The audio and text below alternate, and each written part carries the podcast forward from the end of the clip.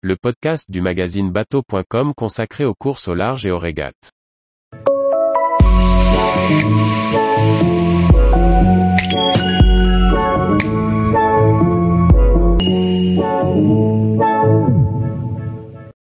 Catherine Chabot, je n'imaginais pas revenir à la course au large en solitaire. Par Chloé Tortera. Catherine Chabot est la première femme à avoir accompli un tour du monde en solitaire à la voile. C'était en 1997. Après 20 ans d'absence, et devenue depuis 2019, députée européenne, elle revient sur la route du Rhum 2022 à bord d'un bateau mythique. Elle espère terminer la course après son dématage en 1998 tout en portant les valeurs de la mer, qu'elle défend. Depuis 2019, Catherine Chabot parle mer au quotidien au sein du Parlement européen. Si elle la pratique occasionnellement en équipage de manière personnelle, elle revient sur cette route du Rhum 2022 dans l'espoir de terminer cette course qu'elle n'a jamais terminée. D'autant plus sur le bateau qu'il a vu consacrer première femme à accomplir un tour du monde en solitaire et sans escale à la voile. Vous avez arrêté la course au large il y a 20 ans, pourquoi ce retour à la compétition? Ce n'était pas du tout prémédité lorsque j'ai lancé ce projet il y a un an et demi. Je n'imaginais pas revenir à la course au large en solitaire. J'ai continué de naviguer en équipage, en croisière, pour le plaisir, mais je n'ai pas fait de solitaire depuis 20 ans. Je parle de la mer tous les jours depuis des années, et, plus j'en parle, moins je pratique. Les enjeux maritimes ne sont pas au cœur des préoccupations du Parlement européen. Je profite de la résonance médiatique de la route du Rhum pour parler des dangers qui guettent la mer. C'est jackpot, car je n'ai jamais autant parlé de ce que je fais au Parlement européen je fais bien plus de médias que depuis mes deux ans de mandat. Si je n'avais pas aussi envie de retrouver le large en solitaire, je n'aurais pas été aussi motivé et je ne me serais pas engagé. Je vais retrouver la navigation en solitaire sur une course que je n'avais pas finie en 1998. J'ai surtout l'opportunité de faire cette course, car j'ai déjà le bateau. Pourquoi avoir choisi d'intégrer la classe Rome Mono? Très concrètement je suis incapable d'aller en classe IMOCA, et ce n'était pas l'objectif. On a notre bateau, avec lequel mon mari a participé à la dernière édition en 2018. Si lui ne courait pas, est-ce qu'on le louait, le vendait? J'avais du mal à imaginer qu'il parte avec quelqu'un d'autre alors que j'avais envie d'y aller. Pouvez-vous nous présenter votre bateau, le cigare rouge? J'ai de la chance que mon mari l'ait fait restaurer. Après sa participation il y a quatre ans, il était encore inscrit pour cette édition. Me sentant très motivé pour y participer, il m'a laissé sa place.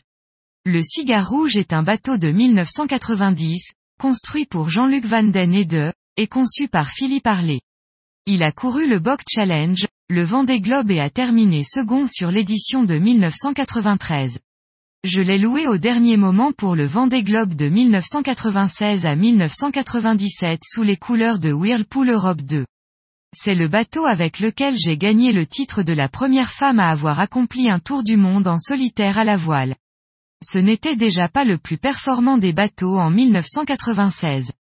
La philosophie de VDH et de Philippe Harley n'était pas celle de l'époque, qui voyait naître des bateaux plus larges et plus rapides dans les allures débridées. Moi-même, j'ai fait construire un bateau plus large pour mon second Vendée Globe en 2000 à 2001.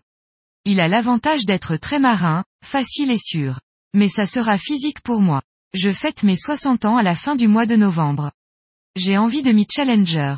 En 2005 il a été récupéré par une association, mais a été abandonné. Il était à flot à La Rochelle depuis des années, sans bouger et complètement pourri.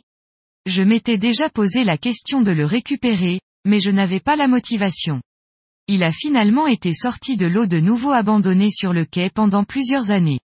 Mon mari, Jean-Marie Patier, plaisancier amateur, cherchait un bateau pour faire la route du Rhum 2018.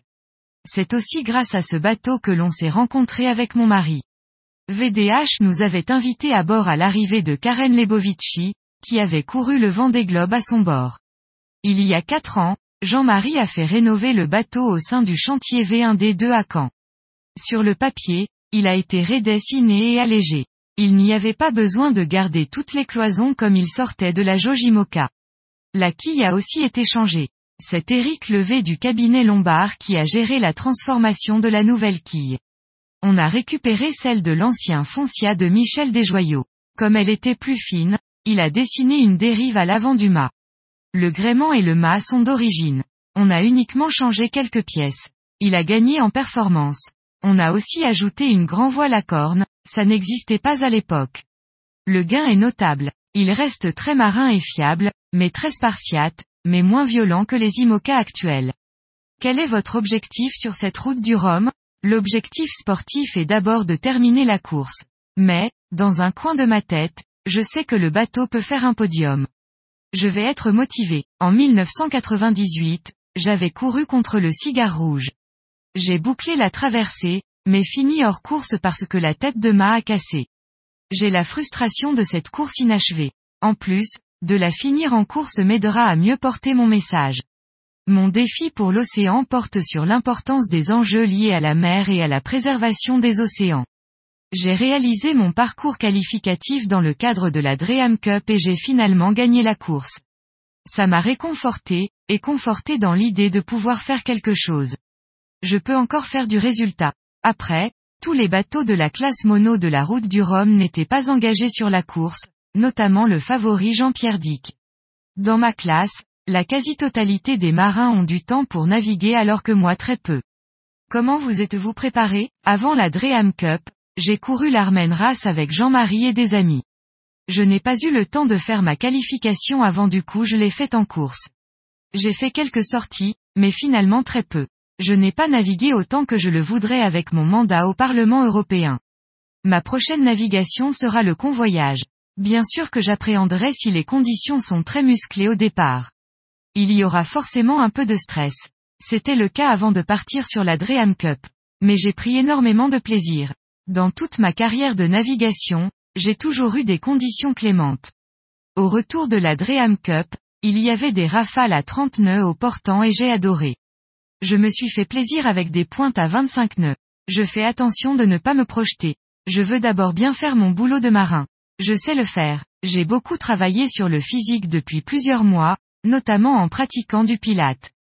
J'ai aussi suivi un programme diététique. Je fais de la piscine, du gainage. J'ai été physiquement éprouvé par la Dream Cup. L'important c'est aussi d'être prêt dans sa tête. Avez-vous partagé l'expérience avec votre mari qui y a participé il y a quatre ans sur ce même bateau? Il y a quatre ans, je me suis transformée en femme de marin pour la première fois. J'ai passé trois semaines un peu tendues. Il me met en confiance, il m'aide à préparer le bateau. Il me fait partager son expérience, notamment sur les manœuvres, parce que le bateau a un peu changé. Il va m'accompagner pendant la course et c'est génial. S'agit-il d'une dernière course ou pourrait-on vous recroiser sur d'autres courses? J'ai continué de naviguer en équipage sur ce bateau, comme je l'ai fait sur la Transquadra, le Fastnet, la Transmanche. Et je continuerai peut-être. C'est un one-shot, lié à la fois à mon mandat européen. La députée s'engage et a envie de retrouver ce lien avec la mer, dont je parle tous les jours, et des enjeux maritimes et de l'importance d'intégrer le carbone bleu dans le paquet climat. J'ai un projet de décarbonation du transport maritime, un amendement sur la propulsion vélique, décliné de la course au large ou de l'America's Cup. J'ai essayé de promouvoir cette aile rigide. C'est beaucoup de pédagogie. L'Europe s'intéresse à la mer par la pêche, mais la mer ce n'est pas que la ressource halieutique. Elle est impactée par le changement climatique, la pollution, les ressources. Comment concilier engagement politique, écologique et participation à un événement d'hypertechnologie? Rendre la course au large et la plaisance plus responsable a été mon travail pendant des années, après mon retrait de la course au large. Notamment avec mon projet de voilier du futur, proche en philosophie de celui de Roland Jourdain, avec des matériaux biosourcés et de la fibre de lin. Quand en 2018, j'ai lancé l'appel pour que l'océan soit reconnu comme un bien commun de l'humanité, la classe IMOCA et la route du Rhum ont été les premiers à relayer l'appel. Il y a de plus en plus de coureurs engagés, des organisateurs de courses au large qui mettent en place des solutions, des partenaires qui commencent aussi à changer. On pourrait être plus efficace et aller plus loin en se mettant tous autour de la table. Je voulais organiser les assises de la course au large et développement durable. J'ai participé à plusieurs travaux sur le sport et le développement durable avec la ministre des Sports Chantal Joanneau, notamment lors de la candidature de la France aux Jeux Olympiques. Je suis co-signataire de la tribune pour une course au large moins polluante, récemment publiée. j'ai de longues discussions avec le responsable RSE de la route du Rhum. À l'instant T, il faut regarder dans le rétroviseur. Il y a quatre ans, on n'en était pas là. Il faudrait réunir les classes, les skippers, les organisateurs de courses, les villes de départ et d'arrivée, les sponsors, les institutions de la Fédération française de voile et les clubs et des associations environnementales autour de la table. On peut véritablement accompagner la réflexion. On n'a pas le choix. Il ne devient pas décent de ne rien faire. On a une responsabilité. La course au large est un formidable terrain d'innovation et d'expérimentation qui peut bénéficier de la décarbonation du transport maritime, de la plaisance. C'est urgent. J'essaye de pousser les organisateurs du Vendée Globe dans cette voie-là. La classe IMOCA se développe aussi à ce niveau. Des coureurs sont engagés, mais tous ne sont pas prêts à rogner sur la performance. Ils y seraient beaucoup plus enclins, si les règles et les démarches étaient les mêmes pour tout le monde. Tous les jours, retrouvez l'actualité nautique sur le site bateau.com. Et n'oubliez pas de laisser 5 étoiles sur votre logiciel de podcast.